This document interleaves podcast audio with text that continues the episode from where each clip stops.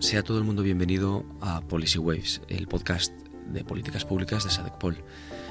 Desde un punto de vista económico, descarbonizar, sacar el CO2 y otros gases de nuestra atmósfera equivale a asociarle a estas emisiones el precio que realmente tienen, a internalizar la externalidad negativa, es decir, a pagar un poco la deuda que adquirimos con nuestro modelo de crecimiento en el pasado y evitar eh, seguir adquiriendo esa deuda en el futuro. Podemos pensar en cuatro grandes ámbitos en los que esto va a suceder y de hecho está sucediendo ya. Eh, la fuente de nuestra actividad, es decir, la energía, cómo la transformamos en producción de bienes y servicios, eh, la industria, cómo nos movemos, el transporte y dónde vivimos o trabajamos.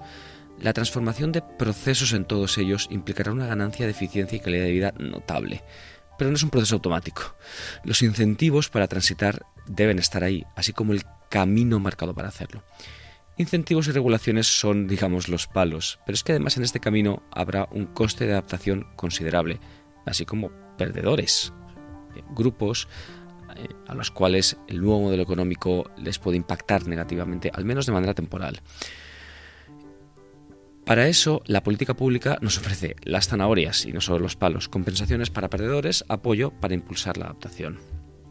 Y si todo esto importaría en circunstancias normales, imaginemos lo crucial que es en un mundo en el que hay inflación, mucho más de lo que estábamos acostumbrados, eh, lo que hace más agudo el golpe eh, que sufre al alza la señal de precios precisamente para internalizar esa externalidad. Y también un mundo en el que se nos va estrechando eh, la cantidad de opciones a nuestra disposición, o al menos cambian la invasión de Ucrania y el todavía por definir desacople económico entre regiones ancla las decisiones de descarbonización con las de orden geoestratégico. Eh, el reto político que supone, por tanto, es mayúsculo. Mm, tenemos ahora una nueva legislatura que se abre eh, en España y en algún momento mm, tendremos nuevo gobierno que deberá priorizar decisiones y escoger rutas a la vez eficaces pero también viables y sostenibles políticamente. Pero como siempre nosotros desde SADECPOL, eh, llamadnos optimistas, pensamos que para superar este reto eh, puede ayudar la evidencia disponible, puede ayudar a priorizar y a escoger políticas. Por eso eh, queríamos traer aquí a tres de las personas en España que más y mejor creo que están trabajando sobre esta evidencia. Son Natalia Collado, nuestra economista e investigadora del área verde, Pedro Linares, profesor en ICAI y nuestro senior fellow para esa misma área, y Marta Suárez Baela, senior economist del Banco de España.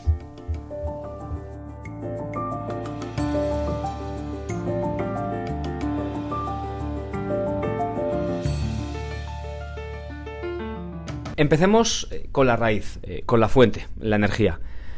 El objetivo final de la descarbonización mm, tiene como, digamos, objetivos instrumentales eh, parejos o gemelos la electrificación y la penetración de renovables. lo primero que creo que deberíamos hablar para empezar esta conversación es cómo estamos ahora mismo en España. Y lo segundo es, pues, qué deberíamos activar para avanzar. Para responder a la primera pregunta, eh, una nota positiva y es que creo que España tiene una ventaja comparativa porque tenemos muchas horas de sol y, de viento y esto se materializa en lo que llevamos de 2023 en que un 50% de la electricidad es de origen renovable y si miramos los eh, datos de generación libre de emisiones estamos por encima del 70%, incluso con momentos donde hemos rozado el 100%, ¿no? Entonces, eh, creo que hemos recorrido mucho camino pero que debemos seguir para que esta ventaja comparativa se materialice en una ventaja competitiva eh, para nuestro país. Em, ¿Qué falta por hacer o qué necesitamos activar para avanzar? Pues un entorno que siga fomentando la inversión en estas energías renovables, pero también en las muy necesarias soluciones de flexibilidad como almacenamiento, capacidad de reserva, participación activa de la demanda. ¿no? Em, es clave y, también es, necesario establecer mecanismos, entonces, en este sentido, que, permitan a los inversores recuperar los costes fijos a largo plazo y al mismo tiempo envíen las eh, señales eh, adecuadas a través de los precios para asegurar que haya una operación eficiente en el corto plazo. En realidad, aquí, o sea, estamos hablando de, digamos, en un plano muy eh, cercano a, a lo que son, no quiero decir los grandes consumidores, pero sí, bueno, estamos en términos de competencia, en términos de la importancia, digamos, del respeto a, eh, este tipo de normas y demás, pero luego al final tenemos, en paralelo a eso, un problema, no sé si llamarlo, Natalia, de acceso o al menos de cobertura, ¿no? Entonces, muchas veces cuando, tenemos este tipo de conversaciones en estos términos, yo creo que el hogar o el votante, el pequeño consumidor, lo que piensa es como, bueno, vale, ok, entiendo el respeto a la competencia del mercado único, pero pues, ¿qué hay para, para mi cobertura en picos de precio? Sí, efectivamente, el plano social nunca se nos puede eh, olvidar y tampoco se nos puede olvidar que en España hay un problema estructural de pobreza energética. En torno al 10% de la población eh, se encontraba en esta situación y se ha agravado incluso con la crisis energética. Eh, especialmente en los hogares de renta baja. ¿no? un dato simplemente, y es que en 2022 un 30% de los hogares del tercio de menor renta se encontraban en esta situación. Y un punto que también me parece hacer, es importante hacer en este momento, aunque siempre en nuestras cabezas la pobreza energética se, se, limita al hogar, va mucho más allá. Está el punto de la pobreza en el transporte, ¿no? que también es muy importante. Y en este sentido, eh, Pedro seguro nos puede contar porque está trabajando en ello, pero también compañeros de BC3 están trabajando en este sentido en cómo abordar este problema, estimando eh, y, viendo quién está en esta situación y cómo eh, abordarla. En el caso de lo que se ha venido discutiendo como pobreza energética tradicional, pues los instrumentos que tenemos ahora no están funcionando. Eh, precisamente mm, contigo, Jorge, y con Ángel, eh, hace unos meses eh, lo miramos y vimos que, la cobertura no es la que tiene que ser y que encima hay, por tal y como están diseñados estos bonos y cómo es el acceso, eh, hay personas que no, los, que no los deberían recibir y los están recibiendo. En concreto me refiero a que hay eh, criterios distintos de los de renta que te permiten acceder a estos bonos, como por ejemplo el ser familia numerosa. ¿no?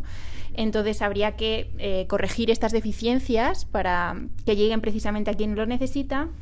Incluso me atrevo a ir un paso más allá y decir que que podemos repensarlos hacia un, sistema de transferencias directas y de extenderlo a estos otros vectores para que cubra también eh, esta pobreza energética en el transporte eh, sí, que comentábamos. Esto, todo esto son políticas o ideas, eh, digamos, para allá, ¿no? En realidad. Está, aquí estamos hablando de cuestiones inmediatas. Una parte de la promesa, corregidme si me equivoco, de, de la penetración de renovables es, oye, cuando lo hayamos conseguido y hayamos adaptado todo el sistema a esto, pues vamos a tener eh, una energía, una vez asumido el coste fijo, a un coste variable menor. Eh, si me equivoco, me decís, insisto. Em, pero, pero claro, nos encontramos con eh, la para. No sé si paradoja, si llamarlo paradoja, con la cuestión de que hay reticencias a esa penetración de renovables en puntos específicos, Marta, em, eh, que no sé si llamarlo paradoja o no, simplemente es que realmente hay un coste que soportan más ciertas zonas, al menos en el corto plazo, y con el que, bueno, para no necesitar tanto los instrumentos que comentaba Natalia en el largo plazo, pues tendremos que superarlos de alguna manera, ¿no? Sí, a ver, es evidente que el coste de, la instalación de renovables lo van a soportar las, las, zonas rurales, ¿no? Porque al final la solar y la eólica tienen que ir en zonas eh, agrarias, en zonas rurales. Eh, entonces van a tener un impacto, pues probablemente paisajístico, ¿no? También un potencial impacto sobre la flora y la, y la fauna, y también cabría esperar que desplazaran otras actividades, ¿no? Por ejemplo, la actividad agraria o en el caso de España también el turismo, que es bastante importante, aunque quizá el rural eh, de momento no, eh, no, no, tanto. Entonces, eh, puesto que van a soportar los costes, tenemos que asegurarnos de alguna manera de que también se queden en el territorio parte de los beneficios, ¿no? Y aquí es donde está la complicación, porque uno podría pensar que el empleo, ¿no? En principio es uno de esos beneficios que se podría quedar a nivel local, pero eh, la realidad lo que dice esto hay un estudio de, Natalia Fabra con eh, gente del Banco de España, Aitor Lacuesta, eh, Roberto Ramos y Eduardo Gutiérrez, si no me equivoco, eh, en el que encontraban que el, impacto sobre el empleo, en el caso de la solar, sí que era relativamente significativo, pero sobre todo en la fase de instalación y un poco menos en la fase de mantenimiento ya, pero en el caso de la eólica no encontraban directamente ningún impacto significativo y lo atribuían sobre todo a que la eólica necesita eh, trabajadores con un mayor nivel de, mm, cualificación ¿no? y que muchas veces las empresas, en lugar de buscarlo a nivel local, que les puede resultar más complicado, trasladan a sus propios empleados dentro del territorio. ¿no? Eh, entonces, si no tenemos el beneficio del empleo, hay que empezar a diseñar soluciones para encontrar otros beneficios que se puedan quedar a, nivel local y, bueno, no sé si queréis que planteemos posibles soluciones. Eh, algo que se está haciendo ya es em, por ejemplo, dar como eh, parte de esa energía que se genera a la comunidad local, al municipio, de manera que abarate su factura o incluso le salga gratis, ¿no? Y esto sería, por ejemplo, una forma de que encontraran ese trade-off, iba a decir, ese, esa forma de el coste-beneficio que saliera mejor, ¿no? Mm, hay, una, hay, un, hay un ángulo, esto también es eh, algo que he estado viendo yo en lo que he estado pensando últimamente, creo que Pedro también está en esto. Eh, que es, bueno, estamos ahora, hemos hablado hasta ahora de energía, energía era una cápsula, set de policy en el debate público en los últimos tiempos aparte o conectado con los hogares y ahora lo vamos a conectar muchísimo más con la industria, con el mundo de la industria en un, en un universo que no es que nunca lo hubiese estado, por supuesto para los digamos los stakeholders del, del sector siempre lo estuvo, en el debate público en algunos momentos lo está, últimamente para mí no lo estaba tanto y ahora otra vez vuelve a estarlo, vuelve a estarlo porque pues si estamos en un mundo en el cual eh, eh, Estados Unidos está haciendo un impulso gigantesco eh, para, digamos, eh, impulsar su industria descarbonizada. Eh, y Europa, o la Unión Europea más específicamente, está viendo a ver cómo responde a eso. Estamos en un país, en España, que yo diría que no es un país especialmente industrial en términos de modelo productivo. Pero si somos competitivos, como comentaba Natalia al principio, en algunas cuestiones que quizás podemos atar a la industria de alguna manera. Entonces estamos hablando de política industrial y de política energética al mismo tiempo, ¿no, Pedro? ¿Y qué, cómo, está, cómo es ese alineamiento o no lo ves tanto? ¿Y qué nos falta? Eh, ¿Qué piezas nos faltan de policy en esa conversación? yo creo que el, más que la relación de la energía con la industria, yo creo que eh, yo por lo menos la manera en la que entiendo esta cuestión es cuando ha habido que empezar a hacer planes de descarbonización, ha habido que empezar a buscar ah, las ventajas, no solo los inconvenientes que siempre se ven más fáciles. Y entre las ventajas, pues evidentemente, y ahí también está Europa, desde ya la estrategia de Lisboa, es si apostamos por una industria descarbonizada, por una economía verde, podemos generar un conocimiento y unas capacidades que nos permitan ser más competitivos a nivel global. ¿no? Yo creo que este es el discurso fundamental. Entonces ese discurso se ha asumido aquí en España desde que se han empezado a hacer los planes de descarbonización y se ha dicho...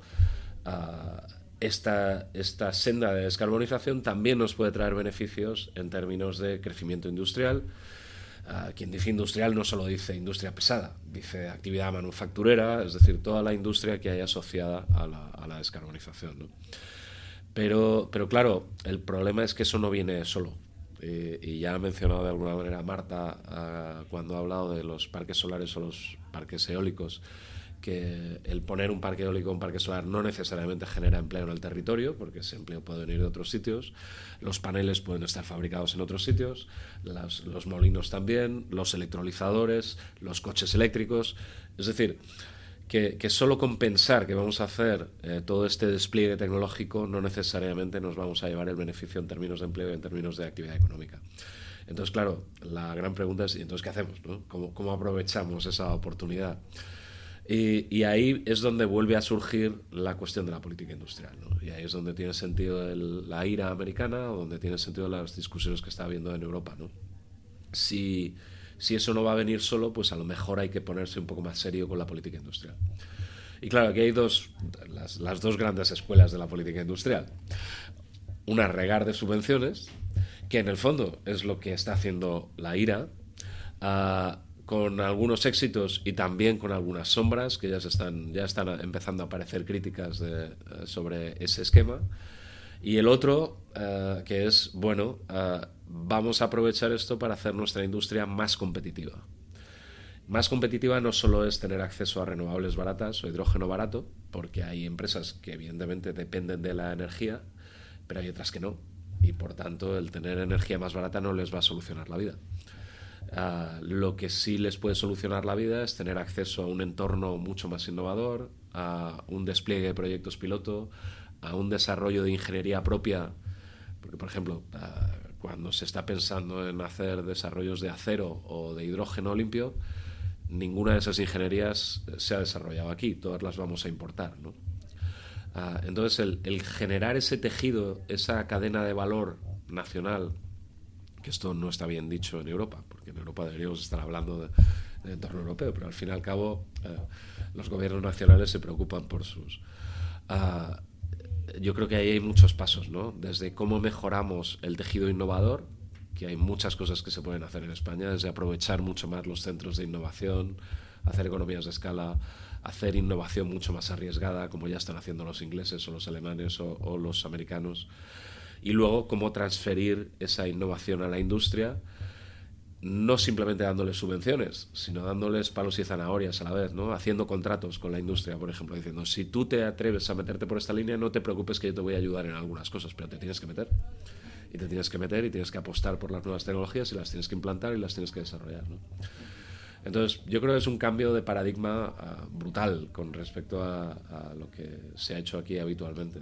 Pero si no haces ese cambio, pues al final lo que vas a tener es lo que decíamos antes, ah, un, desierto ah, industrial donde vas a importar todas las tecnologías que te hacen falta, vamos a ser los más limpios del mundo, efectivamente, pero no vamos a poder aprovechar esas ventajas de desarrollo económico. A mí yo reconozco que, no sé si decirle punto de escepticismo, pero claro, de hecho estaba justo ahora acordándome del, eh, del informe anual del banco, eh, que tiene una parte, de este año, en el cual enumera un poco los cuellos de botella, ¿no? Y hay algunos de los que ya sabemos. Por ejemplo, yo siempre, siempre pienso en lo, la estructura empresarial que tenemos en España en términos de tamaño. Es una cantidad de, o sea, de empresas pequeñas que, no, Marta, es un poco difícil para mí imaginar incluso con eh, como la, versión específica de esos mecanismos que comenta Pedro, eh, y dentro del entorno, del entorno empresarial actual que tenemos en España. No sé exactamente a qué parte del informe hace referencia, pero a mí me viene a la cabeza una, una encuesta que se hizo hace relativamente poco, como unas 5.000 empresas, y ahí lo que encontraban era que, eh, bueno, que muchas empresas pensaban que iban a tener un impacto negativo sobre su actividad, eh, pero, y esta es la clave, quizá ahí es donde tú te, te, llamó la atención, cuando te ibas a las empresas pequeñas, no es que, es que directamente eh, no te decían que iba a tener un impacto negativo sobre su actividad, porque es que la mayoría te decían que ni siquiera habían valorado ni sabían valorar qué impacto iba a tener sobre su actividad tanto el shock energético no como el como la transición ecológica. Entonces, de las poquitas que sí que a lo mejor llegaban a hacer esa reflexión, se veía que pensaban que el impacto obviamente iba a ser muy negativo, pero el problema es que las empresas pequeñas es que no llegan ni siquiera a ese nivel de, análisis, el nivel de falta de preparación es eh, brutal y claro, en esa base es muy difícil evaluar siquiera eh, dónde estamos, ¿no? O cómo podrían solventarlo, digamos. Hay eh, vamos a hacer un pequeño doble salto mortal, pero vamos a intentarlo. Hay eh, dos industrias o dos sectores centrales para España que em, se alejan un poco de esta lógica que estábamos comentando, pero tienen un componente ambiental central para su operación. Y son el turismo y la agricultura. Y de hecho, este tejido empresarial del que estábamos hablando, pues muchas veces eh, está dentro de, estos, de estos paraguas eh, sectoriales. Em, yo soy de Valencia, entonces eh, en España y en Valencia ya debatíamos de agua cuando no estaba de moda en el resto de Europa, ahora parece que lo está. Em, porque claro, en España, ¿por qué debatíamos de esto? Porque dada nuestra orografía y clima, pues es un recurso repartido de manera esencialmente desigual.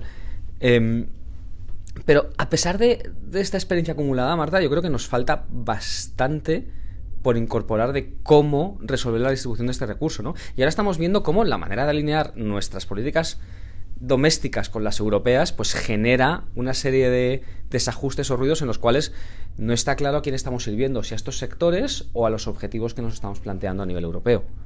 Eh, sí, bueno, yo soy de Andalucía, así que también sé un poco de esto.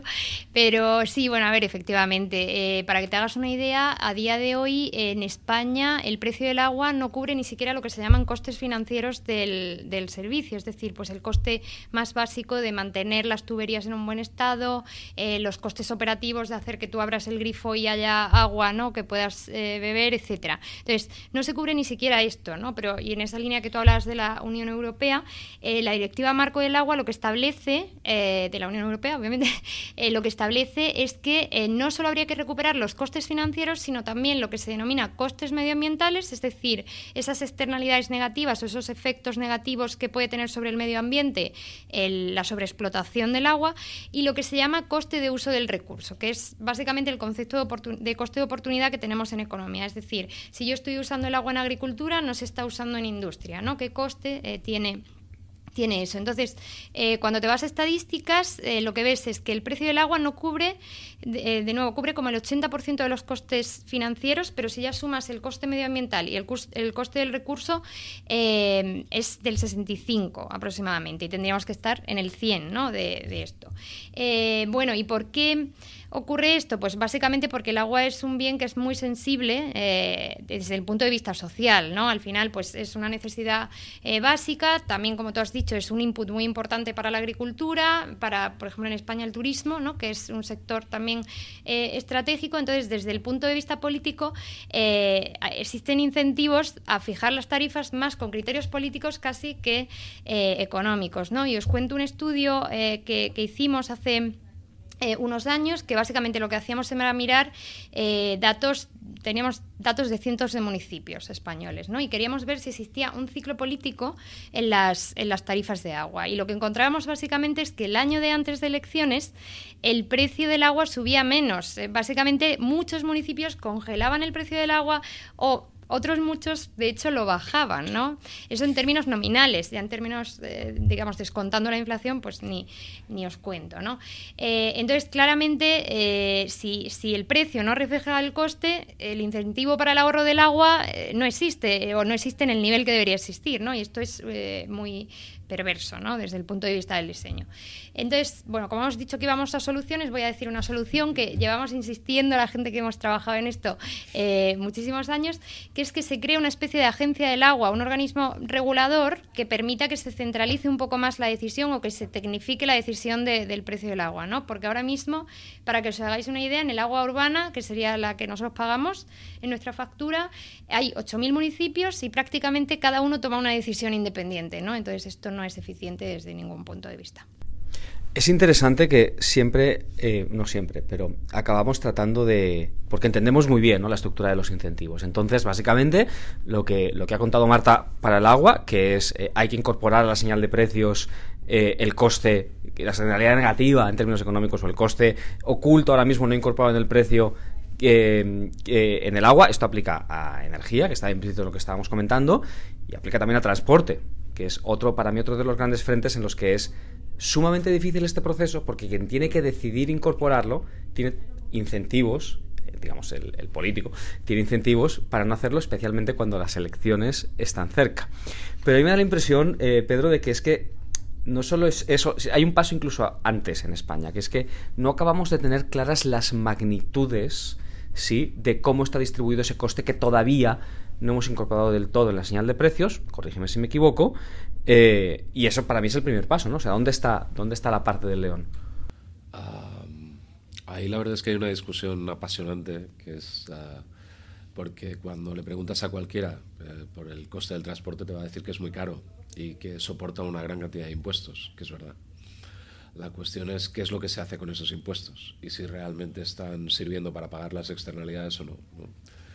Y ahí está la discusión de si el transporte tiene que pagar las carreteras o no tiene que pagar las carreteras, si tiene que pagar las emisiones o no tiene que pagar las emisiones. Y la verdad es que meterse por ahí es un jardín complejo. Entonces, ah, el, principal problema es que, para empezar, no sabemos muy bien. Y luego tampoco lo que, lo que sabemos muy bien es, ah, o mucha gente no es consciente, es la relevancia de cada uno de los modos de transporte y de cada uno de los de los usos que hacemos de él. ¿no?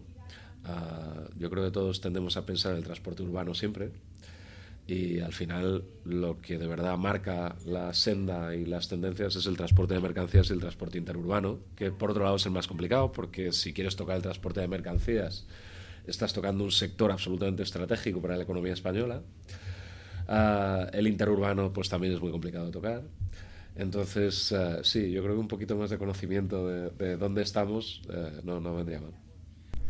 Pero mientras llegamos a ese conocimiento, pues algo tendremos que hacer, ¿no? Mm, digo, y, hemos tenido soluciones que se han puesto sobre la mesa en, en, los últimos meses, en los últimos años. Aquí en el Foro de Fiscalidad Verde, perdón, en el Foro de Fiscalidad de este año que fue sobre temas verdes, algunas eh, fueron traídas a la mesa, María Bernardo, Isabel Bandeira. Entonces, en el, digamos, en el libro blanco había, no Marta, ideas ya que incluso que podrían, digamos, ser resilientes a esta falta de conocimiento preciso. Eh, sí, bueno, es verdad que el libro blanco ya hace un esfuerzo muy exhaustivo por eh, analizar qué medidas podrían ser más efectivas, incluso impactos eh, distributivos, etcétera. Y a ver, lo que planteaban iba en tres frentes. El primero es aumentar la fiscalidad de los combustibles de transporte, ¿no? Como medio, pues, para que reflejen esas externalidades negativas que hablábamos, y también para incentivar que se adopten vehículos eléctricos, ¿no? Al final, si te sale relativamente más barato, pues tener un coche eléctrico lo vas a adoptar con más facilidad. Y ahí eh, lo que se plantea como más urgente es eh, ya no aumentar eh, los impuestos, sino simplemente igualar la fiscalidad del diésel y la gasolina, porque ahora mismo en España el diésel, digamos, goza de una fiscalidad más ventajosa. ¿no? Entonces eso sería un primer paso. Ojo, un paso nada simple, porque esto, medidas similares en muchos países, pues han llevado a chalecos amarillos, en Ecuador también tuvieron unas revueltas bastante... O sea, que tampoco quiero despreciar el, simple valor de igualar la, fiscalidad de, esto. Cuando se mencionó, de hecho, en el libro blanco ya hubo un poco de polémica y, no se ha llegado a implementar y probablemente hay un poco de miedo. Eh, las otras líneas van por el impuesto de matriculación y el impuesto de circulación, ¿no? que eh, básicamente van directamente a incentivar el vehículo eléctrico. Y aquí eh, todo va en la línea de eh, ligar estos impuestos al nivel de, emisiones de los vehículos. ¿no? Ahora mismo alguno, el de circulación está ligado al valor fiscal, pues pasar a usar el nivel de emisiones o algún proxy, como puede ser a veces el peso, por ejemplo, del vehículo, etcétera. Y luego también hay una línea en la aviación y en la navegación marítima, ¿no? introducir gravamen del queroseno, del gasóleo de aviación y del fuelóleo para el caso de la navegación marítima. Em, estos son, digamos, los palos. Em, pero claro, los impuestos tienen otra parte que es que recaudan. No solo ayudan a dejar clara la señal de precios, sino que también recaudan. Entonces, eh, Natalia, antes has mencionado que no solo deberíamos hablar de, pobreza relacionada con la energía, sino también pobreza en el transporte. Eh, bueno, ¿qué hacemos entonces con este dinero? Porque claro, yo no tenemos datos súper finos de quién está adquiriendo vehículos eléctricos ahora mismo, súper desagregados, pero todos nos podemos hacer una intuición, ¿no? De qué hogares están haciendo esa inversión ex ante. Entonces, mm, ¿hay algo que podamos hacer aparte de simplemente, eh, digamos, eh, hacer más fina y más clara la señal de precios? Pues como comentas, es verdad que hay una parte de, la población que se va a quedar fuera, ¿no? Y que no la debemos olvidar ni, ni dejarla atrás. Y en este sentido, precisamente todo lo que conlleva una renovación de stock o de equipos eh, es muy costoso para una parte de la población que no cuenta con el capital necesario para hacer esa inversión inicial, ¿no?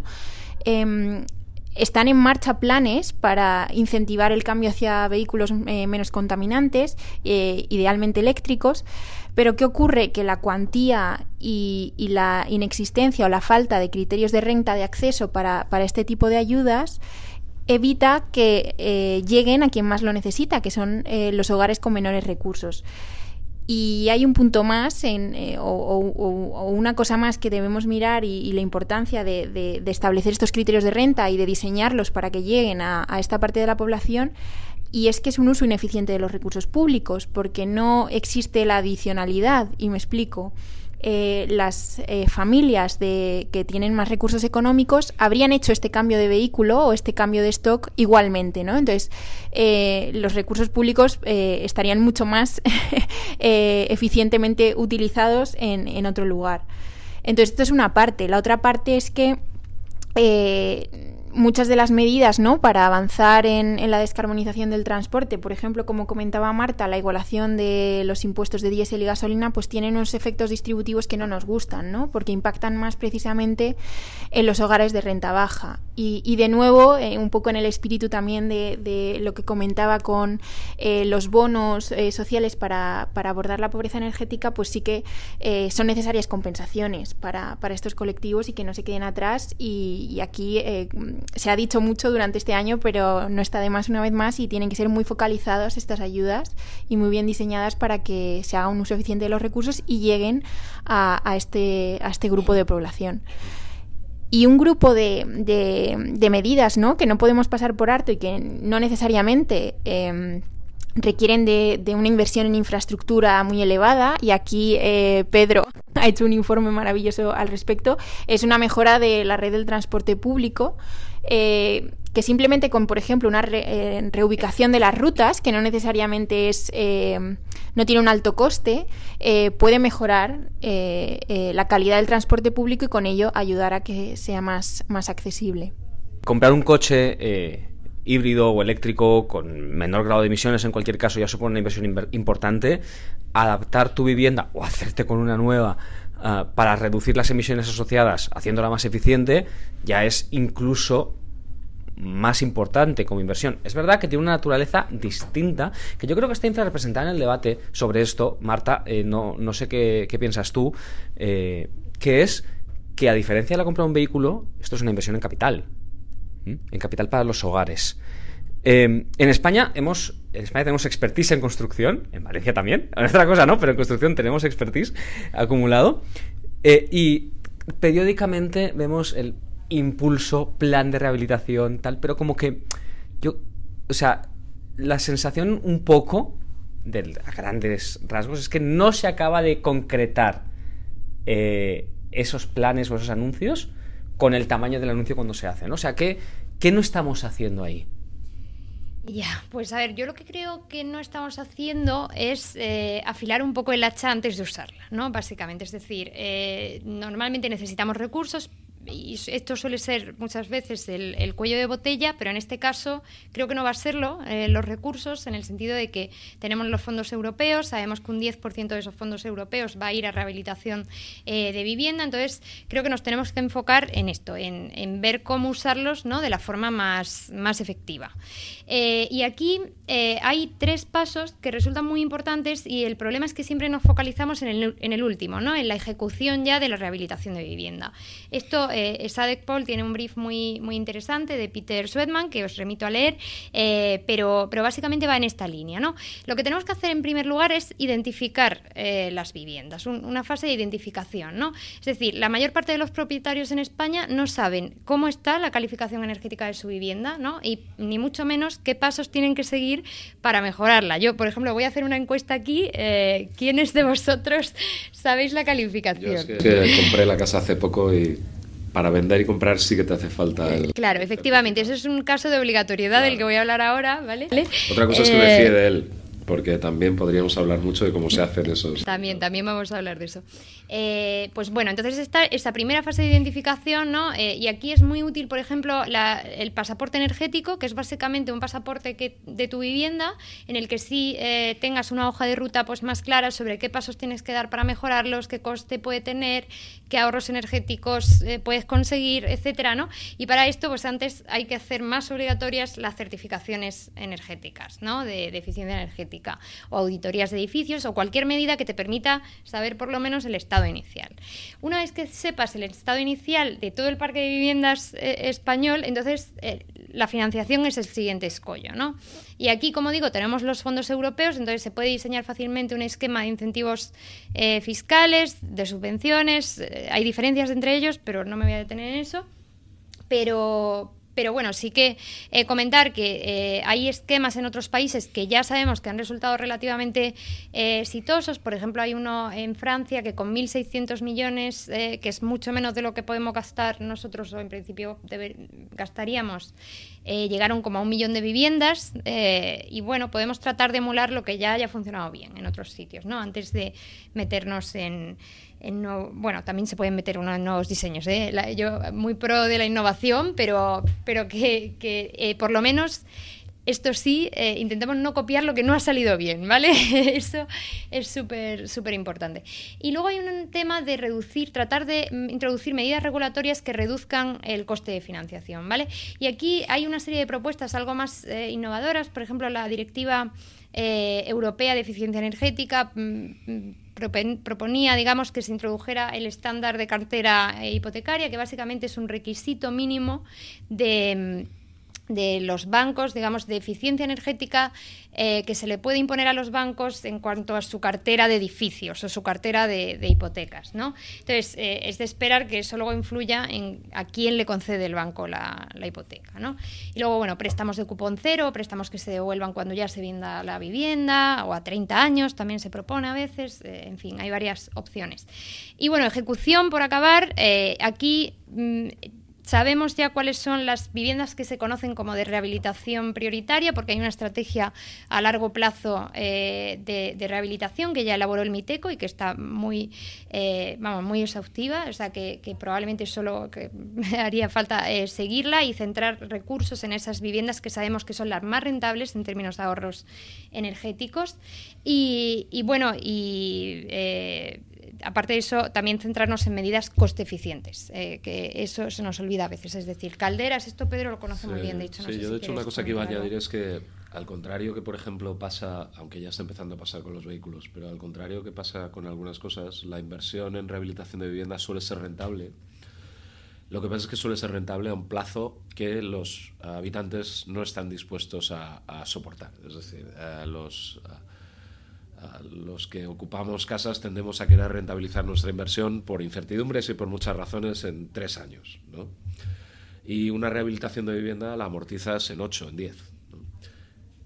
Quiere decir que es rentable, porque ocupamos las casas más tiempo. Pero lo que no tenemos es o la capacidad financiera o la voluntad de meternos en ese lío que bastantes otras guerras tenemos. Entonces, todo lo que vaya a aliviar esa parte, es decir, a aliviar la parte de financiación sabiendo que al final el Estado va a ganar dinero, en el sentido de que el que interviene en esa financiación gana dinero porque la rehabilitación es rentable. Yo creo que es importante. Es decir, ahí hay un, elemento de intermediación que, es fundamental aprovechar. Y luego también lo que dice Marta, dentro de todas las intervenciones hay intervenciones rentabilísimas, como cambiar la caldera, otras un poco menos, como cambiar las ventanas, y otras como, por ejemplo, cambiar la envolvente, que eh, no es tan evidente. Pero es que cuando ya has cambiado las calderas, has cambiado las ventanas, la parte que te queda por ahorrar de cambiar la envolvente, pues ya es mucho menor. Entonces, eh, yo creo que también el tener una cierta priorización de cuáles son las medidas más coste eficientes y de ver que si te metes en esas medidas realmente nadie pierde dinero, yo creo que es importante. Eh, bueno, y también no nos olvidemos del acceso, que a mí me parece que, es un aspecto que normalmente se nos olvida, ¿no? Porque eh, a mí me cuesta pensar, por ejemplo, hogares que no llegan a final de mes, eh, lo que tú decías del corto versus largo plazo, es que un hogar que no llega a final de mes, su horizonte es final de mes. Entonces, a mí me cuesta pensar que vayan a hacer el, cálculo, ¿no? De, de si pueden ahorrar dinero a 30 años y que tengan la capacidad de de adelantar ese dinero, ¿no? En cierta medida. Entonces aquí creo que, que, habría que plantear otro tipo, pues probablemente la línea de aumentar las cuantías que tú, eh, que tú decías eh, hay, cosas que sí se pueden implementar desde el momento cero, por ejemplo, en el caso de, incentivos fiscales, es hacerlos reembolsables, ¿no? de manera que hasta la gente que no presente la declaración porque no llega a un mínimo de ingresos se le pueda devolver esa, esa cuantía, o para los hogares de renta muy baja, verdaderamente plantearlo en forma de subvenciones, porque no van a poder adelantar el dinero y recibirlo el año siguiente. ¿no? Eh, y, y bueno, habría que plantearse incluso si en el caso de viviendas de rehabilitación prioritaria o estas que también están identificadas, que forman parte, digamos, de la lucha contra la pobreza energética, si no merecería la pena incluso eh, asumir por parte del sector público ¿no? ese, ese coste en última instancia. Al final los recursos públicos pues también eh, tienen que estar para, esto. Bueno, em, hemos hablado de energía, de industria, de agua, de transporte y por último de edificios, tanto de vivienda como de trabajo. Os voy a pedir una ronda relámpago. Empezando con Natalia, ¿cuál es, si tuvieses que escoger una medida de todas las que hemos hablado, que habría que priorizar y que te parece viable políticamente que podemos ponerla en marcha, ¿en cuál pondrías el foco? En universalizar el acceso a los bonos sociales y, transformarlos, ¿no? En, vez de en descuentos, en transferencias a, hogares. Yo, yo propondría una por cada ministerio, pero bueno, si es una, si es una me quedo con ah, me quedo con la rehabilitación de vivienda, ah, porque yo creo que es tenemos el, el, conocimiento necesario para hacerlo, tenemos cantidad de mano de obra en el sector de la construcción, tenemos el dinero y además efectivamente sabemos qué casas tenemos que arreglar y además estamos contribuyendo a solucionar la pobreza energética a largo plazo. Marta. Bueno, yo voy a hacer aquí un poco... Eh, el transporte a mí me parece que es muy importante porque de hecho eh, esto lo miraba yo en unos eh, datos, el transporte ha mejorado mucho su eficiencia energética en las últimas décadas, pero si no lo terminas de electrificar no lo puedes descarbonizar, o sea que eh, me parece un requisito imprescindible ¿no? y al final es uno de los principales consumidores. Pero voy a hacer aquí un poco de lobby que como nadie va a abogar por el agua pues voy a hacerlo yo. creo que también habría que avanzar en tomarse un poco más en serio el estrés hídrico que vivimos en un país con mucho estrés hídrico y, bueno, esa agencia de agua que he propuesto antes, pero eh, básicamente buscar un uso más eh, eficiente de, los recursos hídricos. Bueno, muchas gracias. Eh, Natalia, Marta, Pedro, creo que hemos cubierto todo lo que es posible cubrir en 30-35 minutos. y hasta la próxima.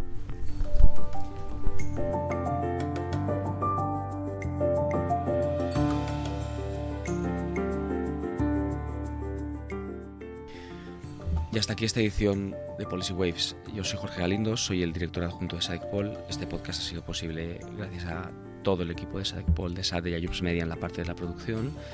Esperamos que os haya resultado útil. Eh, muchísimas gracias y hasta la próxima.